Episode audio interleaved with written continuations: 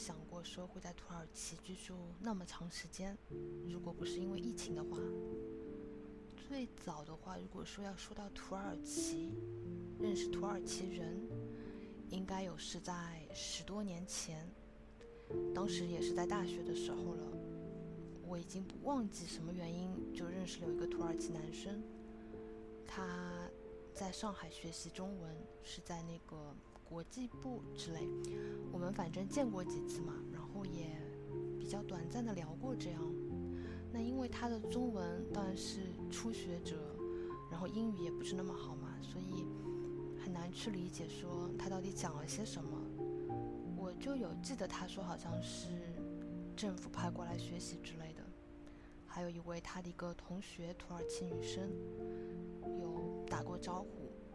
那应该就是我最早最早。就是人生当中见过土耳其，而且实际有过讲过话这样的。之后的话，那在一五年左右的时候，好像然后我有个朋友他说要去土耳其旅行啊之类，我有看了一些图片，说我觉得挺好看的，然后热气球啊也是比较有名的等等。那但是因为土耳其的话，当然不像一些其他的好像更发达的国家那么有存在感。所以我对这个国家也没有说有特别的感兴趣，那所以最多想到的可能说是穆斯林国家，然后好像说跟新疆会有点像，这可能就是我最多听到过的。那所以说真的真的没有想到说是在土耳其有住了，真的可能快四年的时间，间间断断的这样。那现在土耳其对我来说的话，就真的是给了我一个很这种平静的港湾的感觉，那就是我的家。现在对我来说，那我在这里的话，既看见了美丽的风景，也看见了有美丽心灵的土耳其人。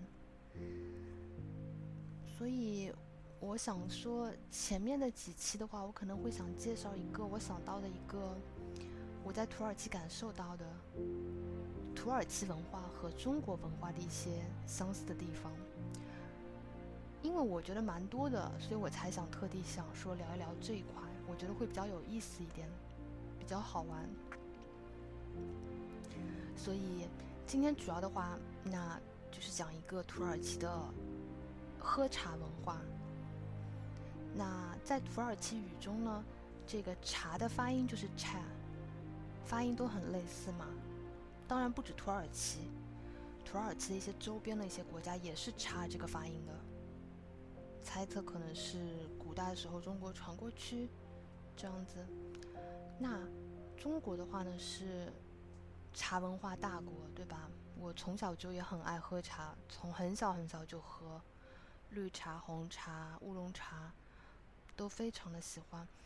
那中国的话还有很多类型的茶，什么白茶、普洱茶等等，种类非常非常多，数不清的种类。那土耳其的话呢，一般一般大多数只喝红茶。就我看到了土耳其人当中，超市有卖绿茶，但是我看到的人当中也没有喝绿茶，好像偶尔他们会有店里有花茶有喝，对，有看到，也很少。那土耳其的红茶呢，是那种茶味非常浓郁的，这个蛮合我的胃口，我就特别喜欢浓茶，越浓越好那种。然后他们用煮茶也不是英式那种茶包，那个好像看起来比较的随便的感觉。他们我觉得还蛮煮茶，好像像一种仪式一样，我觉得很庄重的感觉，也就。对他们来说已经是深入骨髓啦。这种煮茶的方式，就是跟中国一样，是把茶叶放到茶壶里面去煮。那茶壶很特别，就是是上下两个的那种，上面是小一点的，然后下面是稍微大一点、胖一点的。先是把那个热水倒到下面的这个茶壶里面去，然后水煮开了之后，上面是放茶叶。再把开水倒到上面去，那然后盖上盖子，静置十五分钟这样。如果一般你去外面买茶叶回来啊，它也上面包装上也会有写说，一定要静置十五分钟，这样才能保持这种风味啊之类的。所以静置的话，就是让它比较很好的取茶叶的那种香，就是到水当中嘛。之后的话呢，我们就是有它有可爱的小茶杯。那我觉得那个茶杯的话呢，就来过土耳其的话，我觉得一定会喜欢它那个小茶杯的，是非常非常可爱，小小的玻璃质。它是那种刚好，我觉得符合那种手握住的那个姿势，中间是浅浅的凹进去的感觉。那一般他们会把上面就是已经静置十五分钟的之后那个茶煮好的茶，对吗？倒到一半的位置，那剩下的呢，就是一半可能是倒开水或者到四分之一开水，就是看个人喜好。接下来剩下的茶壶会继续放到炉子上去烧，就保持它那个温热的这个温度嘛。然后在给茶的时候呢，也会有一个小碟子，上面是茶杯，然后还会放上小碟子上会有两块糖，就是根据喜好您可以放或不放。那我一般是不喜欢加糖的，因为就是喜欢喝茶的那种苦味、茶香的那个味道。所以如果喜欢喝茶的话，喝红茶，我觉得。那土耳其茶肯定是要尝一尝，和中国的红茶味道其实差不多，我觉得说可能更浓一点会。那说到土耳其红茶，我觉得也要说到一个就是甜食。我觉得土耳其爱吃甜食甜点，这个应该以前我是不知道，当然我是不知道。后来我第一次吃了他们的甜食之后。我当时真的，我感觉那个牙就全要掉下来了，就完全不夸张。因为我自己本人很，很能吃甜食，在二十三十岁之前的时候，什么月饼啊，什么各种甜食啊，巧克力啊，什么各种，就是完全没有问题的。但是中国的甜，我觉得是那种刚好的，就是这种恰到好处的点到的那种甜。对，可能对于我们就是这种。一直在中国生长来说，一下子吃到土耳其的甜，可能会突然间一下子感觉被吓了一跳的那种。所以，所以说那种甜的话，最好是要配茶嘛，比较好一点。然后可能一口甜是一口茶，这样差不多才刚刚好，正好可以把那个茶香嘛，就是甜味溶解在茶香里，还比较好一点。所以。刚开始的时候，我那个甜食其实真的很很不爱吃。后来我还会偶尔会吃一下，配一杯茶，所以算是有点慢慢接受了那种。对，在这个喝茶的过程中接受了这些甜食。他们还有一点就是，他们只喝热茶，不喝凉茶。就冬天的话就是很好嘛，很很温暖，很舒服。夏天的话就是喝热茶、烫茶。总之我是喝不下去，我一般话会夏天会放冰块啊，加柠檬啊等等，就是自己或者加冰牛奶呀，就是做成自己想喝的这种类型嘛，但绝对不会是烫的热的。然后，但是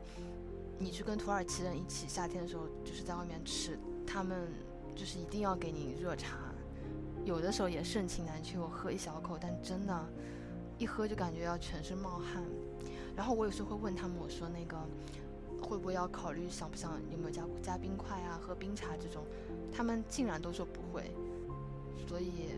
就是这其实他们很传统的民族，不仅仅是喝茶上面，喝茶是其一，我觉得。就中国人跟他们相比的话，就是更会尝试嘛，愿意接受一些新的东西。他们就是不太愿意改变很多事情上。那。还有喝茶的频率，他们也是，就感觉，感觉可能和我有的一比，因为我以前喝茶的频率在中国的话，跟中国人比，我觉得还是偏多一点的。我感觉我是一天到晚就是把乌龙茶当水喝的那种，特别喜欢。那他们我觉得真的是早上喝，中午喝，下午喝，晚上喝，然后半夜还喝，就不停的喝。反正感觉对，就是感觉当水喝的一样的。然后比如说街角的那些面包店啊，都是点茶，然后饭店后饭后呢也都会问要不要喝茶。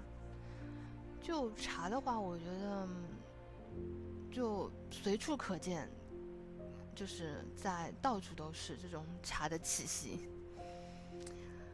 那说到这个茶，又让我想到另外一个，就是就是也是喝茶提供茶点的地方，那就是路边啊、街角都可以看到他们有这种面包店，嗯，也可以看到你走在路上可以看到名字叫做什么什么什么什么 Summit，那 Summit 就是他们的一个这种一个面包圈，芝麻面包圈的名字叫 Summit，也非常好吃，我也超爱的，爱芝麻的人肯定也很爱。还有一个可以看到一个叫 Furring，然后也是一种像面包房的意思。就这两个看到很多，它里面都是卖面包啊、糕点啊，还有茶点、咖啡这样，所以就是对他们来说很经常的点一杯茶，坐在里面或者路边喝啊、吃啊、聊天啊什么的。所以这些地方就是说，尤其是嗯，在就是到处可见嘛，在住的地方的。这个社区周围啊，这边街角啊，可能每走几条马路就可以看到一个。我觉得就蛮像一个这个区的人一个聊天的一个地方，就是他们在那边就是 gossip 的地方，这种各种说，也可能会交流信息啊、聊啊这种。像我的土耳其朋友的话，他每次找我，他就是说，那个就说啊我在。某某某某 summit，然后我就我就知道，然后我就跑过去跟他聊天啊，这样子，反正大家都会就各种都会聊嘛，可能聊聊工作啊，聊聊不开心的事啊，聊聊什么发生的事情啊，比如说前一段时间他们大家对这种通货膨胀肯定不满，大家很多会聊这种，对吧？就是关于通货膨胀的事情啊，关于里拉啊，关于车子超多这种的。对，说到这个里拉的话，我就想到，最早我当时第一次在二零二零年到土耳其的时候，就是那边那个茶的价格是一小杯，是那种一小杯的话是两里拉，我觉得最早。现在我最近很长很长时间没有去那家我经常去的那家店了，而且前一段时间，可能半年前的时候吧。我去是多少钱了？已经是八里拉还是九里？反正接近十里拉一一小杯了，七八里拉这样子，就反正还挺那个变化挺大的，就感觉隔个几个月稍微涨价一点点，隔个几个月涨价一点点。其实，嗯，并没有非常便宜，它真的是一小杯，很小很小的一杯。然后因为大家坐在那边喝，就真的喝的超快的，然后你就不知不觉可能一个人就喝了五杯六杯，或者你就。有些人像他们喝的多六七杯，我觉得不是问题。然后他那边会有一个，嗯，小的纸条嘛，